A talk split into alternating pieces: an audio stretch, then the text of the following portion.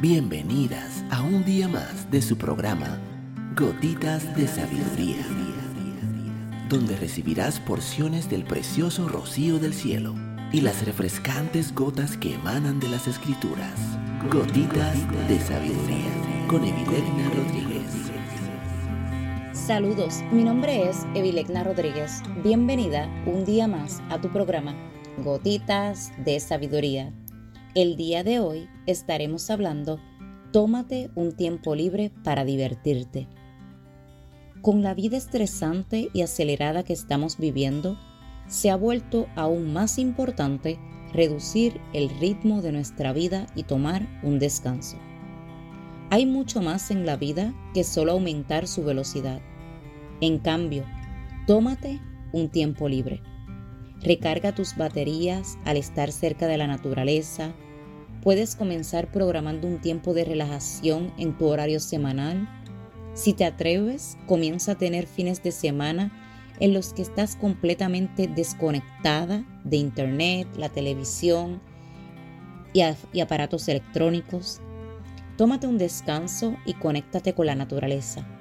No tiene que ser en un viaje largo Camina por un bosque, la playa o por un parque cuando tengas la oportunidad y observa cómo te sientes después. O simplemente recuéstate en un banco o en la hierba y contempla el cielo azul. ¿Cuándo fue la última vez que caminaste descalza sobre la hierba o sobre la arena de la playa?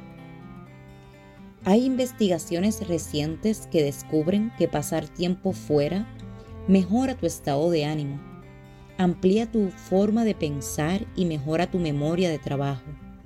Pero no solo eso, estudios han descubierto que los participantes son mucho más felices al aire libre en entornos naturales que en los entornos urbanos.